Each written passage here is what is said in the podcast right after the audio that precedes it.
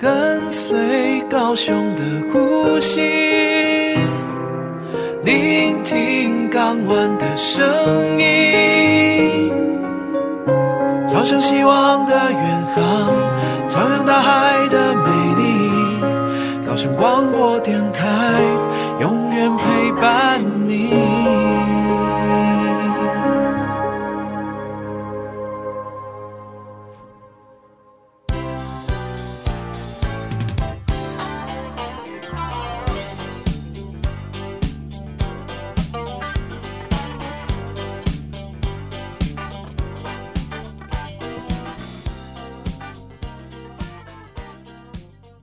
嗨，又到了周五的下午，我是轮船公司的怡文，欢迎在空中跟我们一起搭乘渡轮，认识高雄，认识海洋，认识港口。前几集的节目呢，我们来介绍了关于在前镇地区，包含我们的渔港，还有呢连接了草芽，还有呃连接了前镇，还有这个旗津地区的我们的过港隧道，这是非常浩大的工程哦。对，那在前镇这边呢，其实大家就会发现到，其实呢过去在比较早期的高雄呢，有蛮多的基础建设，好像都会着重在我们的前镇这一带哦。像是我们刚刚讲的，呃，前镇渔港啊，呃，还有大家都知道的加工出口区，前镇的加工出口区。诶，大家知道我们前镇加工出口区，它现在早就更名了吗？它已经跟着这个时代 科技的演进，它也转型了。现在呢，我们这个前镇加工出口区哦，它有一个新的名字，它已经不叫做加工出口区了，因为现在其实呃，真正在台湾地区，甚至高雄前镇这边的加工出口业也没有像过去，呃，在七十年代、六十年代这么的风华，这么的繁忙哦。现在呢，这这个地方其实蛮多的科技产业进驻的，所以呢，我们过去的前镇加工出口区其实。早就更名叫做科技产业园区，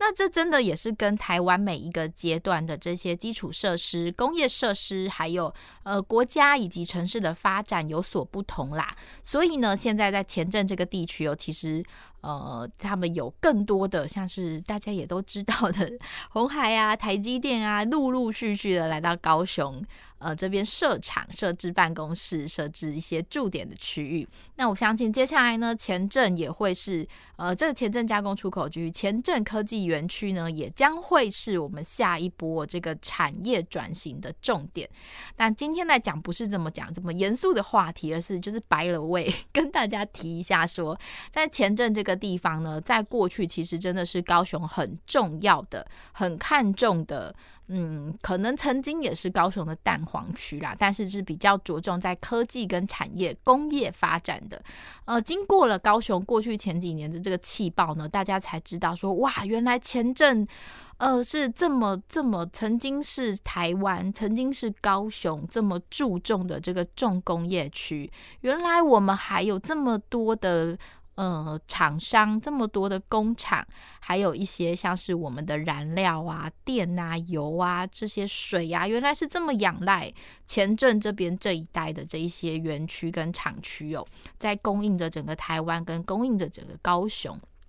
这也就是为什么说，呃，在前镇这里呢，有一条不为人知的。我的节目其实从嗯一直不断的也跟大家讲，希望到现在这一条航线已经从不为人知的航线，已经有慢慢的进步，成为了蛮多人知道的航线哦。就是为什么呢？我们这个前镇中州航线的历史那么悠久的原因，也是因为前镇呢，从曾经就是一个高雄非常重要的区域哦。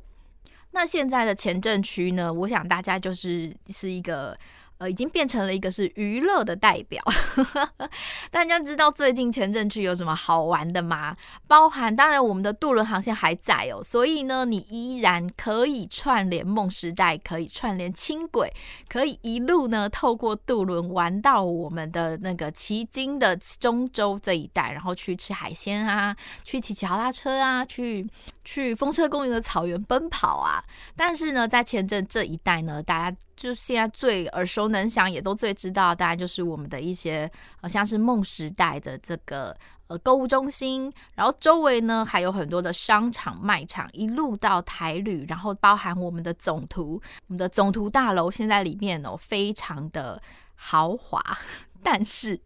也非常的文青哦。现在里面呢有饭店，然后有非常美丽的书店。这个呢，如果你不爱看书，如果你是网美，也是非常推荐大家能够去这里拍拍照的。再来呢，一路你可以在周围借由这个轻轨的自行车道，或者是你就可以搭乘轻轨，那串联到我们的像是高雄展览馆，像是梦时代周围这一区，然后也可以来到我们的第五船区。第五船区啊，它曾经也是非常高雄很重要的一个水路跟运河哦。那待会呢，在我们的节目也会跟他说。为什么第五船区会有这一条船渠的出现？其实当年日本人呢，对于这个船渠是曾经有过寄托跟期望的。那现在第五船渠周围其实也是一个非常浪漫、很舒服的步道，然后就是在运河旁边，那也有一些住宅区，但是也有一些蛮多的秘密的小公园哦，也是这个遛小孩的好地方哦。那圣诞节呢？大家讲到圣诞节跟跨年，一定就会想到梦时代。是的，这些大型的节日，我们的梦时代不会缺席嘛。现在其实周围都有非常多非常漂亮的造景哦。所以呢，我们今天就来跟大家说说前镇区过去有很多很多辉煌，但现在已经逐渐被大家遗忘的历史哦。那么呢，我们先从前镇中洲这一条渡轮航线来跟大家介绍。这个中洲轮渡站其实它的历史跟旗津呃旗津古山航线、旗鼓航线这一条历史是一样久的哦。那为什么会在这个 好像不为人知的旗津的中洲地区有这么一条航线呢？因为旗津岛比较狭长嘛，熟悉高雄地理知识的人 可能不多，听众朋友们可能不太知道。但我想跟大家介绍一下狭长的旗津岛呢，最北边的呃一个渡轮航线。就是旗鼓航线，过去最多观光客，也最多人，呃呃，一般的高雄人一定都会知道的这条渡轮的航线，从鼓山轮渡站往旗津轮渡站，这是旗鼓航线。那这么长的旗津岛，在它的中间有第二条渡轮的航线，叫做前镇中洲航线。对，这个呢是。呃，串联了高雄市的前镇区，在梦时代的附近有这么一个轮渡站哦，然后串联到了旗津岛的中间，也就是旗津的风车公园。你如果搭乘这条航线，出了轮渡站，过个马路就会是风车公园。好，这是为了狭长的旗津岛呢，还有第二个呃渡轮的航线。那在旗津岛的南边，就是过港隧道。所以在旗津的北、中、南三个地方都分别有这样子的交通方式可以往来，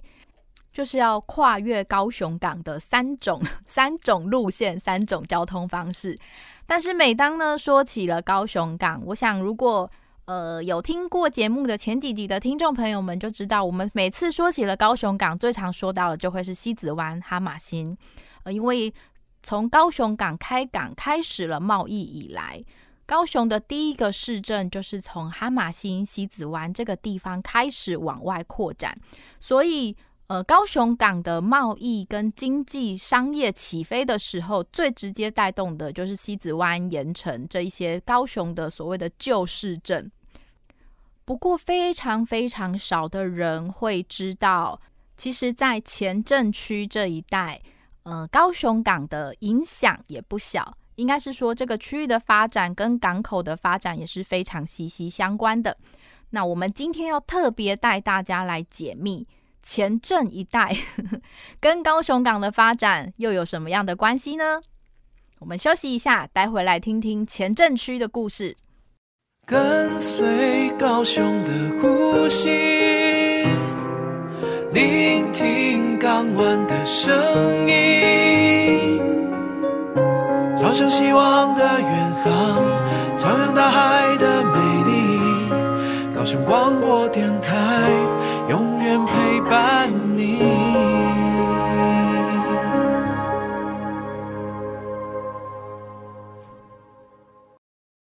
您现在收听的是高雄广播电台 FM 九四点三 AM 一零八九，每周五下午来自港口海洋的声音。嗨，听渡轮说什么？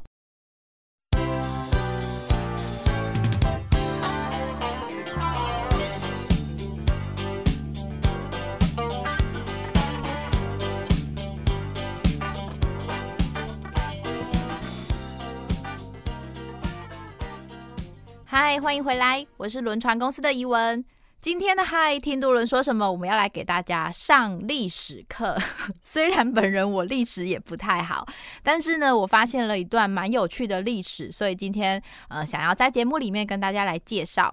是怎么样有趣的一段历史呢？我发现到，其实每当说起了高雄港的历史，最多的资料跟一些文史的资料啊、记载，然后甚至是网络上面能够查询得到的一些资料，都会着重在哈玛星，就是现在的西子湾一带。那当然，这是因为这是过去高雄最古老也最一开始的高雄市的市政的起源，所以当然会有很多的文献资料，包含现在的历史建筑物也都还留在当地，并且受到了很好的重化跟保护。但是，嗯、高雄港很狭长，大家打开了地图 也就会知道。以后听我们的节目，要记得打开地图，然后同步看一下高雄港高雄港的相对位置。高雄港其实是一个，虽然它是个天然良港，但它非常的狭长。那沿途呢，经过了从北到南，经过了非常非常多个前呃非常非常多个的行政区，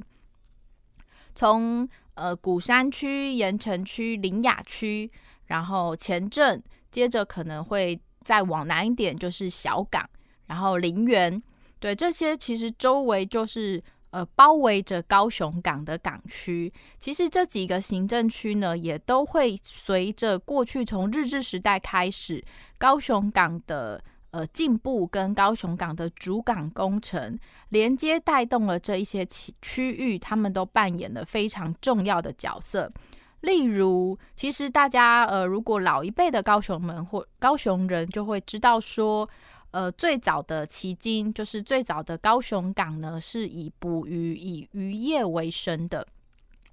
所以会有红毛港这个聚落。因为最早开始，他们就是捕乌鱼，乌鱼子的乌鱼哦，对，捕乌鱼为生。那接着呢，是因为开始了日治时期，开始了一连串。呃，高雄有非常多，高雄港有非常多的工业，然后现代化的设施，所以这个，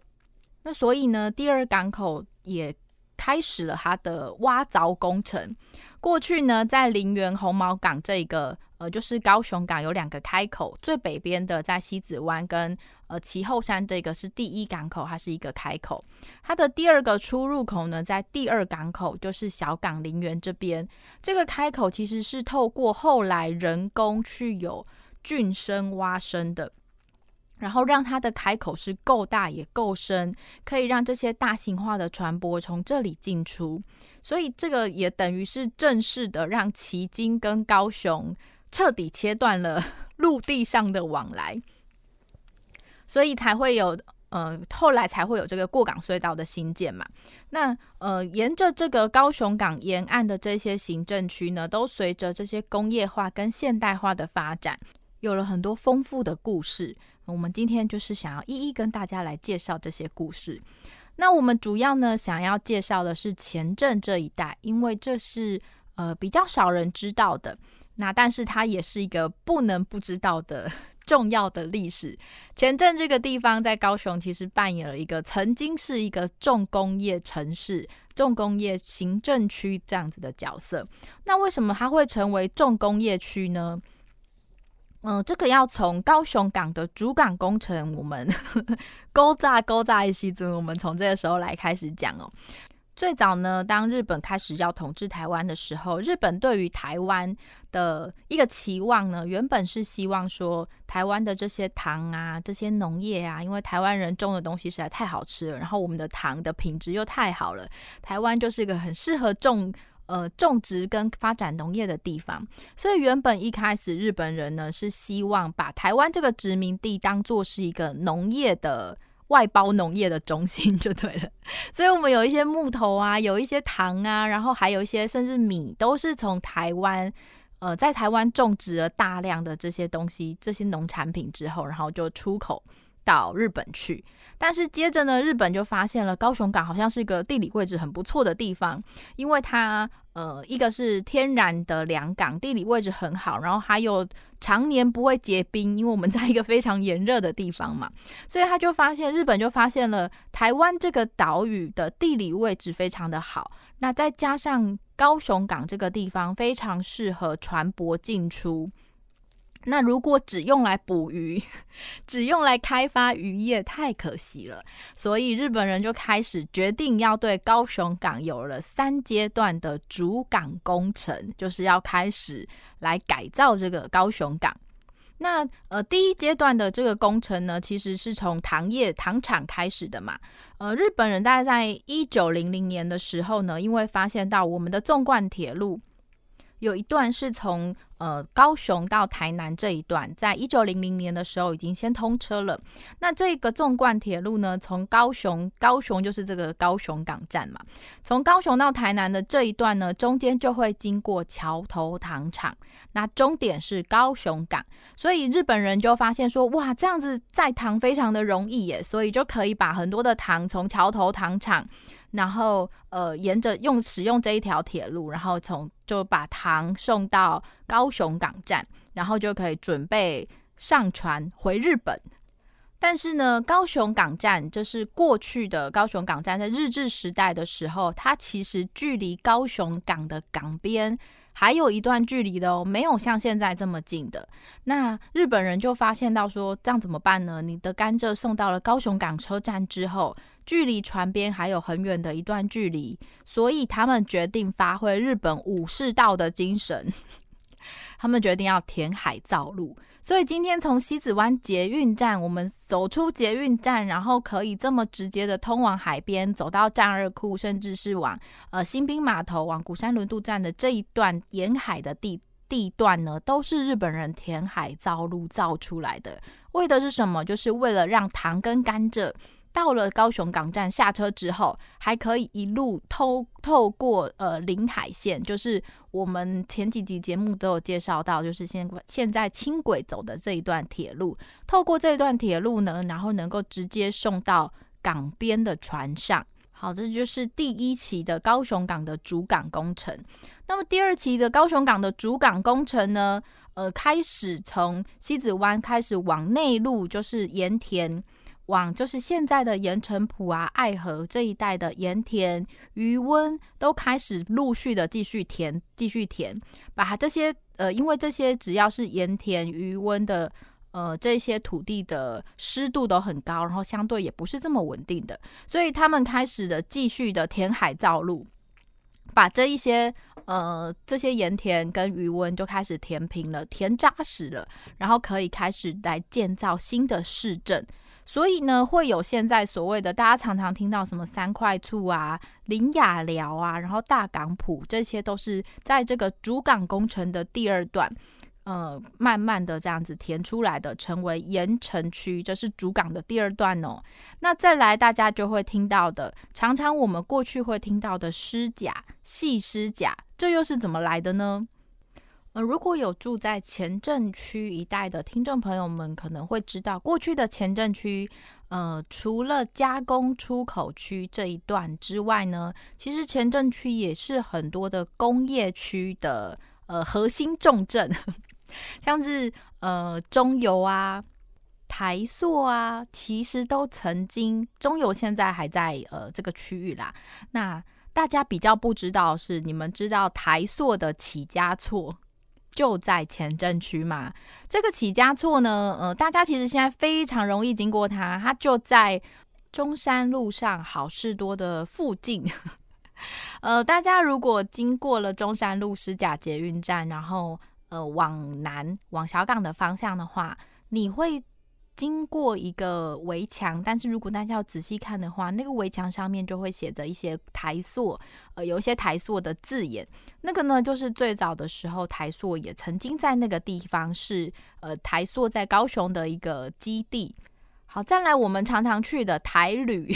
现在是一个很文青，里面有一个很美的书店，然后还有非常多的文青市集、文青的超市。台旅的前身去是什么呢？它是台湾铝业，它曾经也是一个铝工厂，也是从日治时代开始工业化之后呢，呃，在前镇这一带，他们它的前身就是一个呃金属重工业的工厂。好，所以曾经在日治时期呢，狮甲这一带就是被日本人相中了，因为它靠近高雄港，所以很多的物资、很多的工业的原料、工业的设施可以直接透过船舶、透过海运进出口。所以日本人呢，在主港，在高雄港的主港工程的第一阶段跟第二阶段完成之后，他们发现到台湾不能只是一个。作为农业的基地而已了，而是台湾其实是非常有潜能发展工业的。再加上高雄港这么好，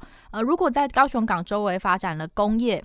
而且在那段时间因为战争的关系，呃，比较需要的是更多军事补给的呃这些物资，所以当然一定要发展工业。那所以也就因为这样子，所以选定了前镇狮甲一带。那我跟大家。讲一个 小秘密哦，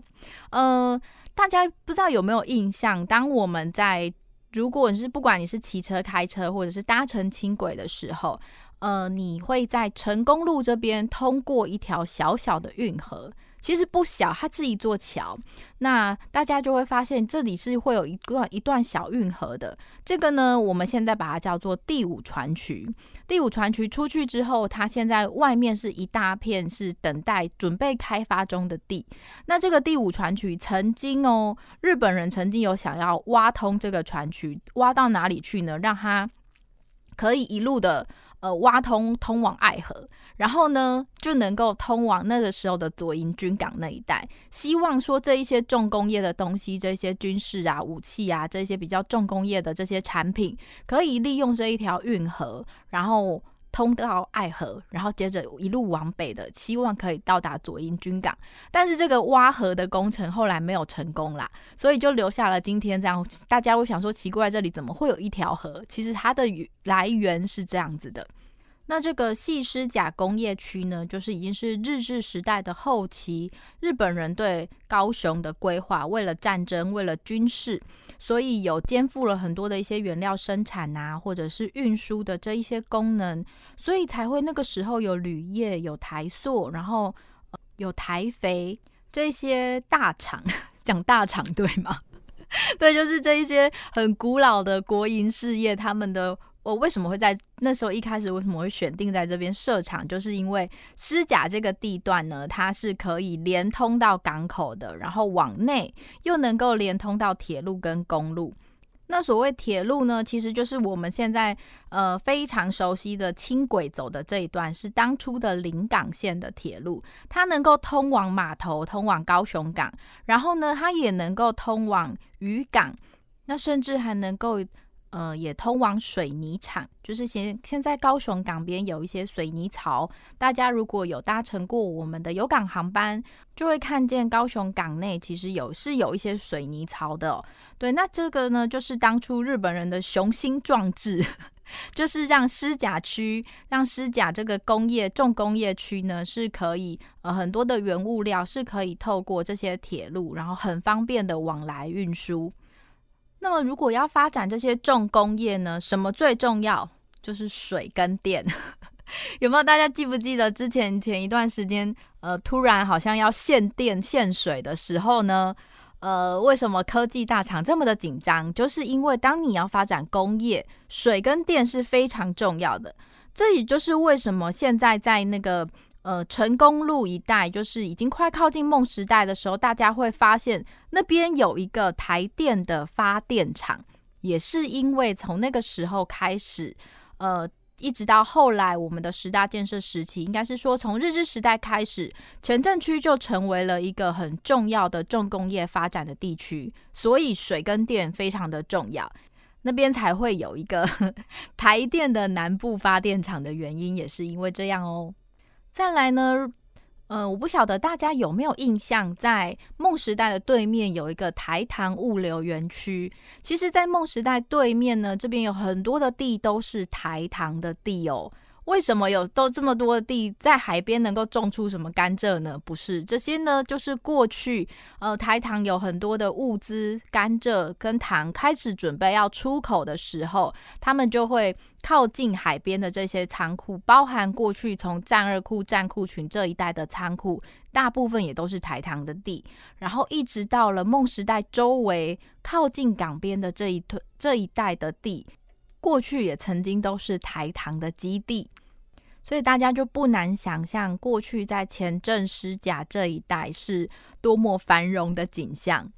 所以下次大家搭乘轻轨，然后。呃，到了台旅，到了高软，到了梦时代的这一区的时候，大家就知道，原来这一个区域呢，过去曾经从日治时期开始，不只是对高雄哦，而是对台湾的贡献非常非常的大。在这里曾经有铝业，曾经曾经有铁工厂，然后还有一些呃台肥，就是这些呃肥料、呃谷物、谷类的这些进出口，都曾经在这个区域。那一直往下到了，呃，现在我们的前镇轮渡站这边呢，还是一样是现在仍然是中油的基地，仍然是中油的油槽哦。有油槽表示什么？就表示这个地方真的是对工业来说是个非常重要的地方。所以我常常在说，就是推荐大家要去搭乘前镇中州航线，我都会说这一条航线非常的工业风，是因为从这一条航线你看出去的。呃，周围是你平常搭乘鼓山旗津航线你所看不见的，你会看见很多的油槽，看见很多的造船厂，看见很多准备维修或是维修中的渔船、大船、商船，然后还有一些工业用的船、工业的油槽，长得很不一样的，背着很多油槽的这些大型的商船，都能够在这一条航线看到哦。好，我们休息一下，待会回来。跟随高雄的呼吸，聆听港湾的声音，朝向希望的远航，徜徉大海的美丽。高雄广播电台，永远陪伴你。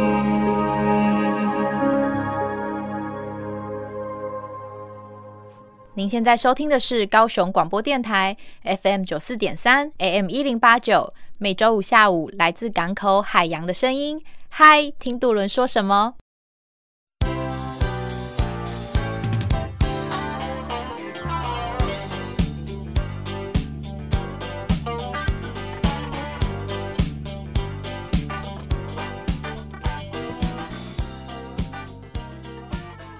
？Hello，欢迎回来，欢迎收听今天的《嗨，听杜伦说什么》。我们今天来讲，呃，常常被大家忽略的高雄港的另外一段历史故事，就是关于前镇，甚至到了小港一带。嗯、这些其实随着高雄港，因为高雄港跨越了很多高雄的行政区嘛，这每一个行政区呢，都曾经扮演了各自负担的不同的角色。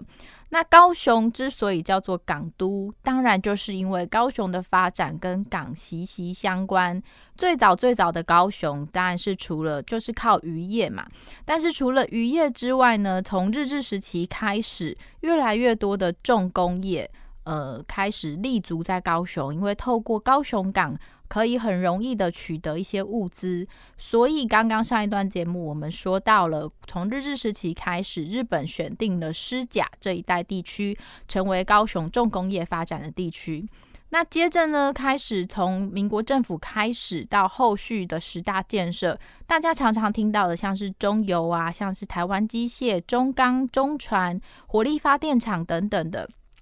这一些开始陆陆续续成为变成了我们。常常听到的临海工业区，它成为了台湾规模最大的综合工业区。那整个范围呢，从前镇小港到大林埔，各式各样的工厂都有。那这个呢，也是因为这里离港口很近，所以几乎各家的工厂，呃，就是刚刚我们说的，像是中油、像是中钢、像是造船。呃，台湾造船这些都是很需要大规模的物资进出口的。那如果在港边，当然就可以大家非常的方便了嘛。不过今天想要跟大家讲的是另外一段高雄港的历史，叫做拆船业。嗯、高雄港曾经呃非常闻名国际，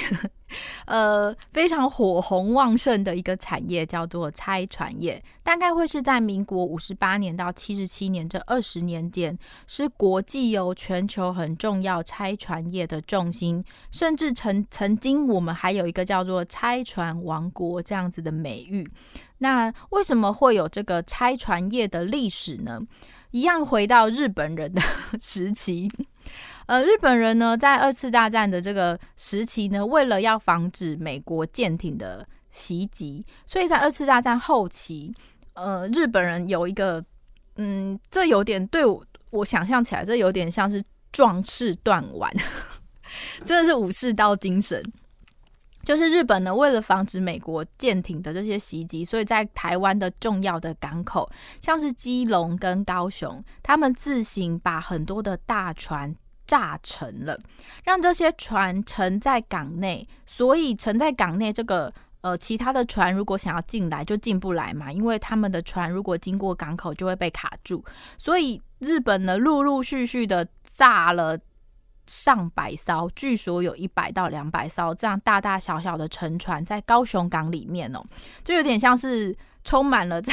在水里，在海域里面充满了地雷，你船要往前航行，什么时候会撞撞到这些海底的沉船，你都不知道。所以呢，在日本人走了之后呢，清除港内港湾里面的这一些沉船，成为那个时候的政府非常头痛的任务。所以那时候政府又呃，因为自身的能力有限嘛，那那时候因为战后的一些物资啊、经济也都没有这么的好，所以政府那个时候呢，就开始奖励民间的业者、民间的大家有能力的，你就来清港。跟现在的净滩感觉有点像，可是那个时候叫做清港，清理港内的沉船。那呃，你把这些沉船打捞起来以后呢，这些物资。你只要是你打捞的，你就可以拿去再一次的利用，所以等于是大家有点像是去港内做资源回收这个概念。可是你打捞起来的这些船都是很好的钢铁，那所以你就那时候民间的业者呢，如果你把这些船打捞起来，然后你拖回自己家里的工厂，拖回家里自己的空地，然后你开始来进行拆解这一些。原物料，你就可以去进行变卖并进行再造，这是第一个我们的拆船业开始的这些呃这个起由。那接下来呢，就是国民政府撤退来台的时候，那个大概是民国三十九年左右，呃，有很多撤退来台迁台的这些船，其实都是小船，所以它是不适合在大海里航行的，只是为了那个时候 逃难的需要，所以那时候有很多的小船。呃，想象他们是应该是乘风破浪，一番波折之后，好不容易穿越了台湾海峡，抵达了高雄港。可是因为台湾没有呃像大陆有这么多的内河的航线，所以这一些小船呢，其实这个时候在大陆是都是内河。呃，跑江啊，跑湖啊，这种比较小的内河使用的这些船，到了台湾之后，因为台湾没有这样子的航行的水域嘛，所以这一批船呢，又重新全部都要遭到解体。对，那所以那个时候呢，一方面，呃，民间开始在呃做这一些。港内的这些沉船的清理，然后另外一方面也开始拆解了这一些随着政府撤退来台的这一些小型的船，所以开始随着，于是才奠定了呃。高雄有这个拆船王国的这个起源哦，那接下来大家拆得越来越熟能生巧了嘛，然后技术也都越来越好了，然后开始在随着台湾国内经济起飞了，拆船业呢也因为前面的这一段时间累积了一定的能力跟一定的资本，所以他们开始有能力跟国外买旧船，然后拖回台湾来，开始再继续拆船。那拆船之后的这些原物料，他们再去进行的变卖或者是。呃，做这些钢铁啊的加工，所以这个时间开始，从大概民国五十一年左右呢，这些拆船业者就开始呃，在跟国外买船进来，然后越来越呃蓬勃发展。这样，那拆船业呢，在这个时间也开始得到了政府的支持，所以呃，高雄港有一大半的这一些港口跟空地都叫都让这些拆船业者来做使用。那么，拆船业跟我们的经济发展又有什么关系呢？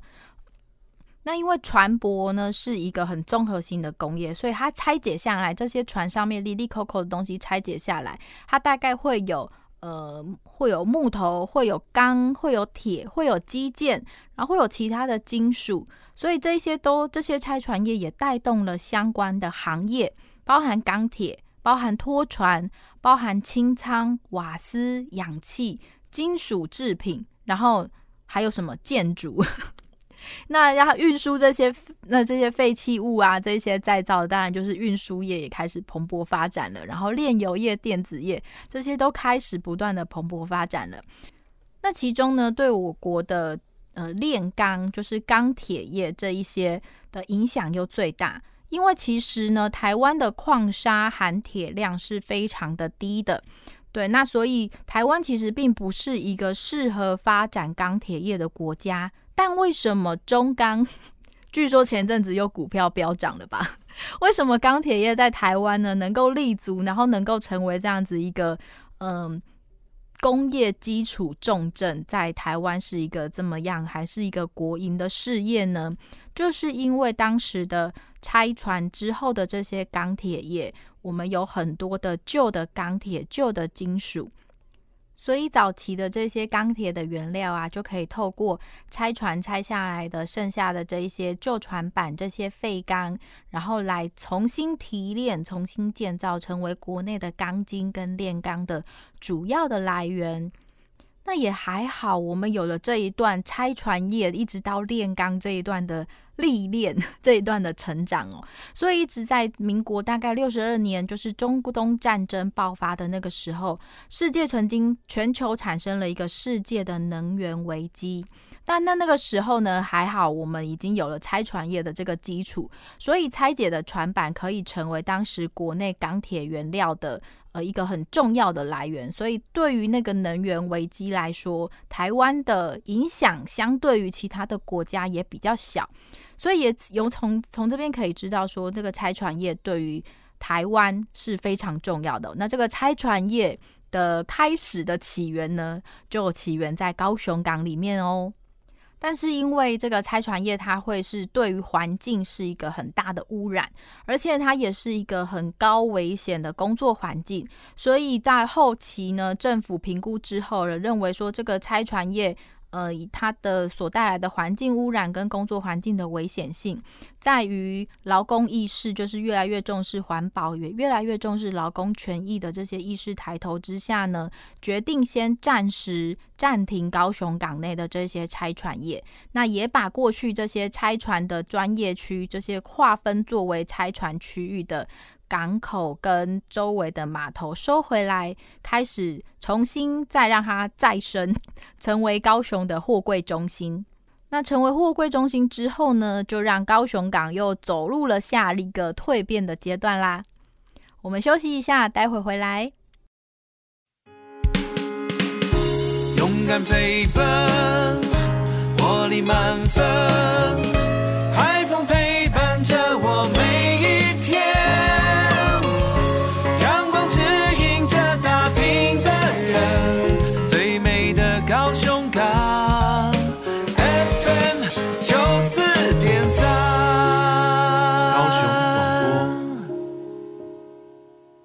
您现在收听的是高雄广播电台 FM 九四点三 AM 一零八九，每周五下午来自港口海洋的声音。嗨，听杜伦说什么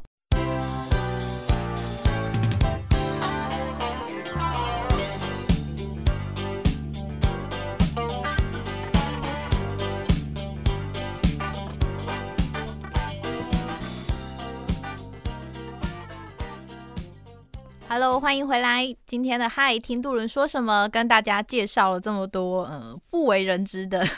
其实不是不为人知，而是比较少的人会去对于高雄港的这一段重工业历史来做介绍。那么别忘了，我们在高雄港内呢，其实也是有这么一条重工业风的渡轮航线的，就在于我们的前镇跟中州的渡轮航线。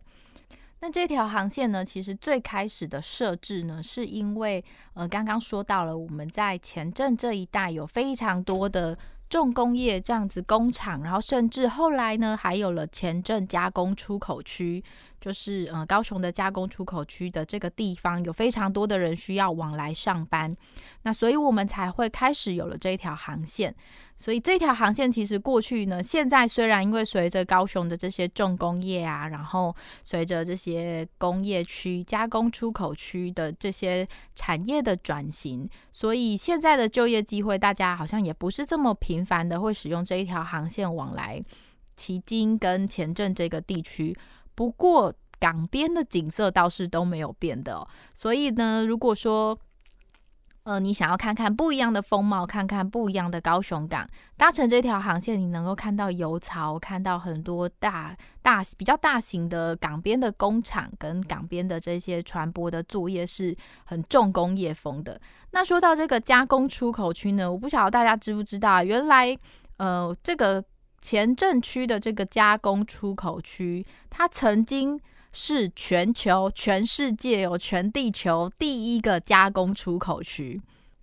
但现现在呢，它的名字已经因为产业科技的转型，所以它现在的真正的名字叫做前镇科技产业园区。但是它过去呢，就是加工出口区，就是它的前身是加工出口区，也是因为高雄港的关系，所以这个全球第一个加工出口区选在前镇。